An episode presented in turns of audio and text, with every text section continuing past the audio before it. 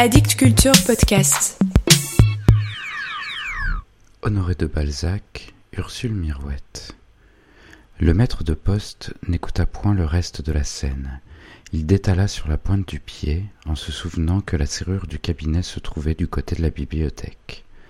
Il avait assisté dans le temps au débat de l'architecte et du serrurier, qui prétendaient que, si l'on s'introduisait dans la maison par la fenêtre donnant sur la rivière, il fallait par prudence mettre la serrure du côté de la bibliothèque, le cabinet devant être une des pièces de plaisance pour l'été. Ébloui par l'intérêt et les oreilles pleines de sang, Minoret dévissa la serrure au moyen d'un couteau avec la prestesse des voleurs.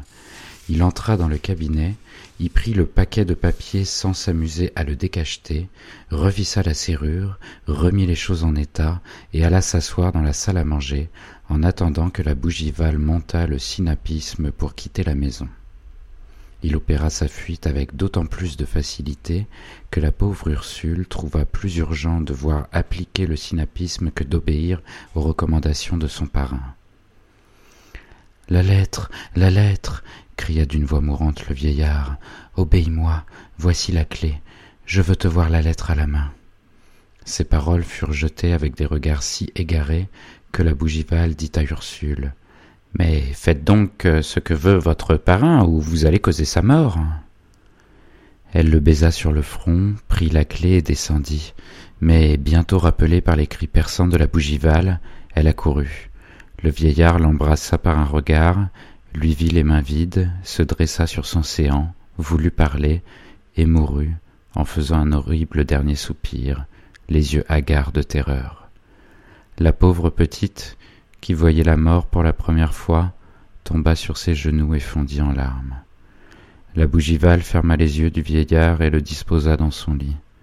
Quand, selon son expression, elle eut paré le mort, la vieille nourrice courut prévenir M. Savinien, mais les héritiers qui se tenaient au bout de la rue, entourés de curieux et absolument comme des corbeaux qui attendent qu'un cheval soit enterré pour venir gratter la terre et la fouiller de leurs pattes et du bec, accoururent avec la célérité des oiseaux de proie.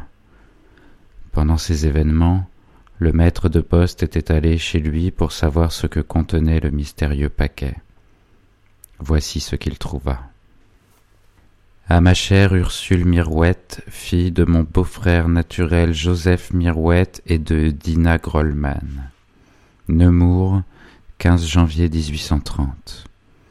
Mon petit ange, mon affection paternelle, que tu as si bien justifiée, a eu pour principe non seulement le serment que j'ai fait à ton pauvre père de le remplacer, mais encore ta ressemblance avec Ursule Mirouette, ma femme, de qui tu m'as sans cesse rappelé les grâces, l'esprit, la candeur et le charme. Ta qualité de fille du fils naturel de mon beau-père pourrait rendre des dispositions testamentaires faites en ta faveur sujettes à contestation. Le vieux gueux cria le maître de poste. Ton adoption aurait été l'objet d'un procès. Enfin, j'ai toujours reculé devant l'idée de t'épouser pour te transmettre ma fortune car j'aurais pu vivre longtemps et déranger l'avenir de ton bonheur, qui n'est retardé que par la vie de madame de Portenduère. Ces difficultés mûrement pesées, et voulant te laisser la fortune nécessaire à une belle existence, le scélérat, il a pensé à tout. Sans nuire en rien à mes héritiers, le jésuite, comme s'il ne nous devait pas toute sa fortune. Je t'ai destiné le fruit des économies que j'ai faites pendant dix-huit années et que j'ai constamment fait valoir par les soins de mon notaire en vue de te rendre aussi heureuse qu'on peut l'être par la richesse. Sans argent, ton éducation et tes idées élevées feraient ton malheur. D'ailleurs, tu dois une belle dot au charmant jeune homme qui t'aime. Tu trouveras donc dans le milieu du troisième volume des Pandectes, in folio, relié en maroquin rouge, et qui est le dernier volume du premier rang au-dessus de la tablette de la bibliothèque, dans le dernier corps, du côté du salon, trois inscriptions de rente en trois pour cent, au porteur, de chacune douze mille francs. Quelle profondeur de scélératesse s'écria le maître de poste. Ah. Dieu ne permettra pas que je sois ainsi frustré. Prends-les aussitôt, ainsi que le peu d'aréage économisé au moment de ma mort et qui seront dans le volume précédent. Songe, mon enfant adoré, que tu dois obéir aveuglément à une pensée qui a fait le bonheur de toute ma vie et qui m'obligerait à demander le secours de Dieu si tu me désobéissais. Mais, en prévision d'un scrupule de ta chère conscience, que je sais ingénieuse à se tourmenter, tu trouveras ci-joint un testament en bonne forme de ces inscriptions au profit de M. Savinien de Portenduère. Ainsi, soit que tu les possèdes toi-même, soit qu'elles te viennent de celui que tu aimes, elles seront ta légitime propriété. Ton parrain, Denis Minoret. À cette lettre était jointe sur un carré de papier timbré la pièce suivante. Ceci est mon testament. Moi, Denis Minoret, docteur en médecine, domicilié à Nemours, saint d'esprit et de corps, ainsi que la date de ce testament le démontre, lègue mon âme à Dieu, le priant de me pardonner mes longues erreurs en faveur de mon sincère repentir. Puis, ayant reconnu en monsieur le vicomte Savinien de Portenduère une véritable affection pour moi, je lui lègue trente-six mille francs de rente perpétuelle, trois pour cent, à prendre dans ma succession, par préférence à tous mes héritiers. Fait et écrit en entier de ma main, à Nemours, le 11 janvier 1831, Denis Minoret. Sans hésiter, le maître de poste, qui, pour être bien seul, s'était enfermé dans la chambre de sa femme, y chercha le briquet phosphorique et reçut deux avis du ciel par l'extinction de deux allumettes qui successivement ne voulurent pas s'allumer. La troisième prit feu. Il brûla dans la cheminée et la lettre et le testament. Par une précaution superflue, il enterra les vestiges du papier et de la cire dans les cendres. Puis, affriolé par l'idée de posséder les trente-six mille francs de rente à l'insu de sa femme, il revint au pas de course chez son oncle, aiguillonné par la seule idée, idée simple et nette, qui pouvait traverser sa lourde tête. En voyant la maison de son oncle envahie par les trois familles enfin maîtresses de la place, il trembla de ne pouvoir accomplir un projet sur lequel il ne se donnait pas le temps de réfléchir en ne pensant qu'aux obstacles. Que faites-vous donc là? dit-il à Massin et à Crémière. Croyez-vous que nous allons laisser la maison et les valeurs au pillage? Nous sommes trois héritiers. Nous ne pouvons pas camper là. Vous, Crémière, courez donc chez Dionys et dites-lui de venir constater le décès. Je ne puis pas, quoique adjoint, dresser l'acte mortuaire de mon oncle.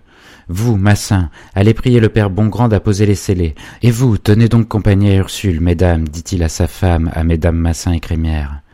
Ainsi rien ne se perdra, surtout fermez la grille, que personne ne sorte. Les femmes, qui sentirent la justesse de cette observation, coururent dans la chambre d'Ursule et trouvèrent cette noble créature, déjà si cruellement soupçonnée, agenouillée et priant Dieu, le visage couvert de larmes.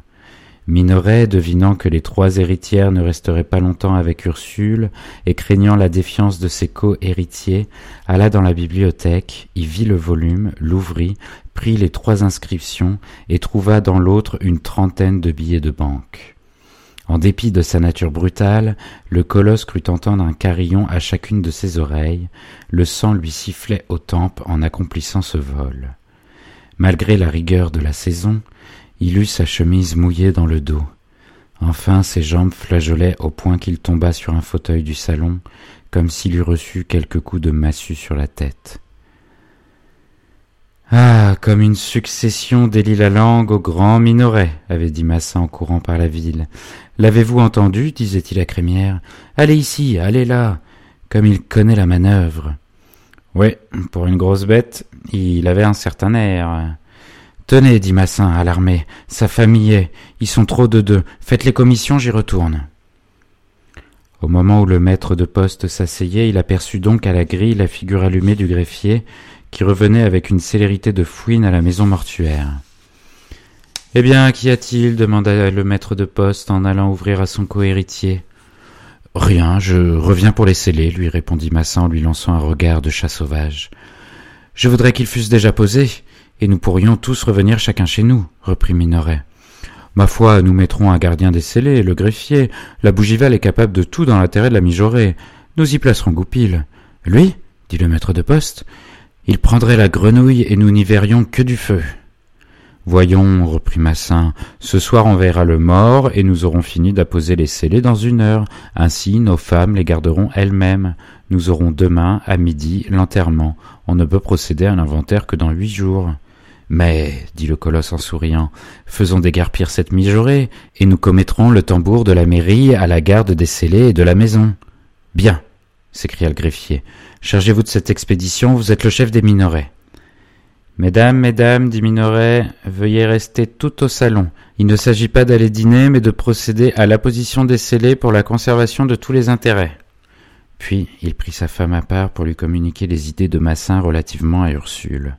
Aussitôt les femmes, dont le cœur était rempli de vengeance et qui souhaitaient prendre une revanche sur la mijaurée, accueillirent avec enthousiasme le projet de la chasser. Bongrand parut et fut indigné de la proposition que Zélie et madame Massin lui firent, en qualité d'amis du défunt, de prier Ursule de quitter la maison. Allez-vous même la chasser de chez son père, de chez son parrain, de chez son oncle, de chez son bienfaiteur, de chez son tuteur? Allez-y, vous, qui ne devez cette succession qu'à la noblesse de son âme, prenez-la par les épaules, et jetez-la dans la rue, à la face de toute la ville. Vous la croyez capable de vous voler? Eh bien, constituez un gardien des scellés, vous serez dans votre droit. Sachez d'abord que je n'apposerai pas les scellés sur sa chambre. Elle y est chez elle. Tout ce qui s'y trouve est sa propriété. Je vais l'instruire de ses droits, et lui dire d'y rassembler tout ce qui lui appartient. Oh. En votre présence, ajouta-t-il en entendant un grognement d'héritier. Hein? dit le percepteur au maître de poste et aux femmes stupéfaites de la colérique allocution de Bongrand.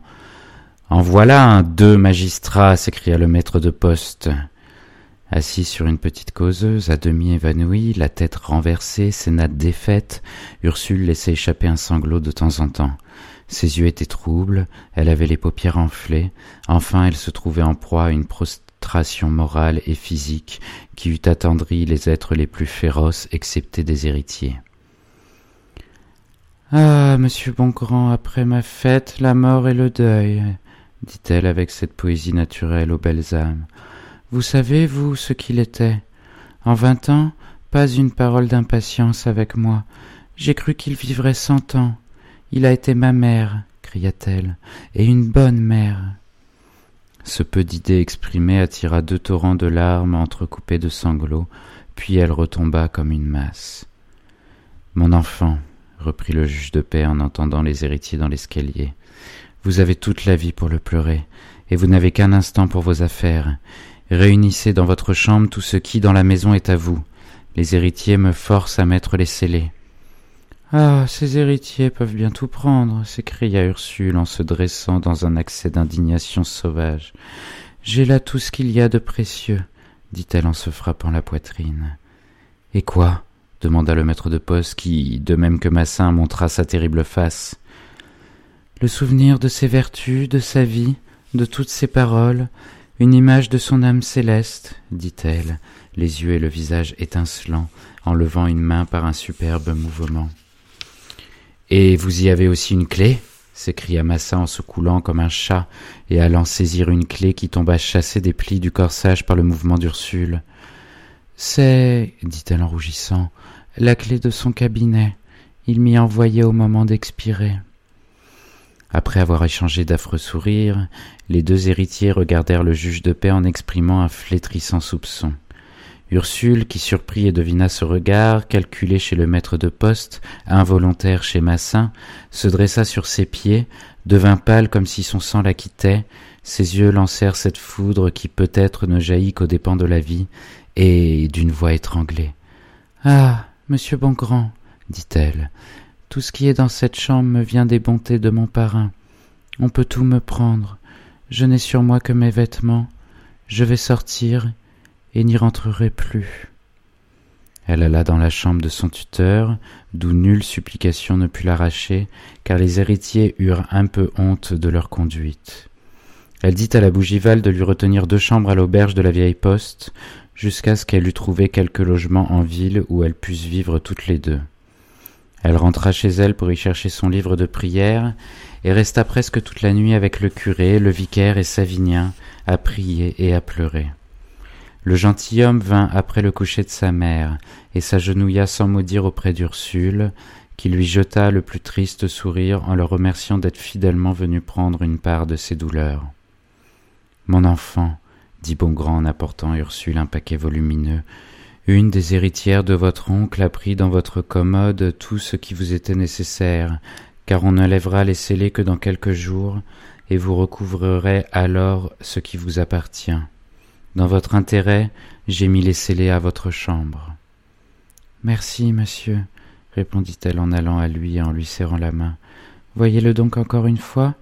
Ne dirait-on pas qu'il dort? Le vieillard offrait en ce moment cette fleur de beauté passagère qui se pose sur la figure des morts expirés sans douleur. Il semblait rayonner. Ne vous a-t-il rien remis en secret avant de mourir? dit le juge de paix à l'oreille d'Ursule. Rien, dit-elle. Il m'a seulement parlé d'une lettre. Bon, elle se trouvera, reprit Bongrand. Il est alors très heureux pour vous qu'ils aient voulu les sceller. Au petit jour, Ursule fit ses adieux à cette maison où son heureuse enfance s'était écoulée, surtout à cette modeste chambre où son amour avait commencé, et qui lui était si chère qu'au milieu de son noir chagrin elle eut des larmes de regret pour cette paisible et douce demeure. Après avoir une dernière fois contemplé tour à tour ses fenêtres et Savinien, elle sortit pour se rendre à l'auberge, accompagnée de la bougival qui portait son paquet, du juge de paix qui lui donnait le bras, et de Savinien, son doux protecteur. Ainsi, malgré les plus sages précautions, le défiant jurisconsulte se trouvait avoir raison. Il allait voir Ursule sans fortune et aux prises avec les héritiers. Le lendemain soir, toute la ville était aux obsèques du docteur Minoret. Quand on y apprit la conduite des héritiers envers sa fille d'adoption, l'immense majorité la trouva naturelle et nécessaire. Il s'agissait d'une succession, le bonhomme était cachotier, Ursule pouvait se croire des droits, les héritiers défendaient leurs biens. Et d'ailleurs, elle les avait assez humiliés pendant la vie de leur oncle qui les recevait comme des chiens dans un jeu de quilles. Désiré Minoret, qui ne faisait pas merveille dans la place, disaient les envieux du maître de poste, arriva pour le service. Hors d'état d'assister au convoi, Ursule était au lit, en proie à une fièvre nerveuse autant causée par l'insulte que les héritiers lui avaient faite que par sa profonde affliction. Voyez donc cet hypocrite qui pleure, disaient quelques-uns des héritiers en se montrant Savinien vivement affligé de la mort du docteur. La question est de savoir s'il a raison de pleurer, observa Goupil. Ne vous pressez pas de rire, les scellés ne sont pas levés. Bah, dit Minoret, qui savait à quoi s'en tenir, vous nous avez toujours effrayés pour rien.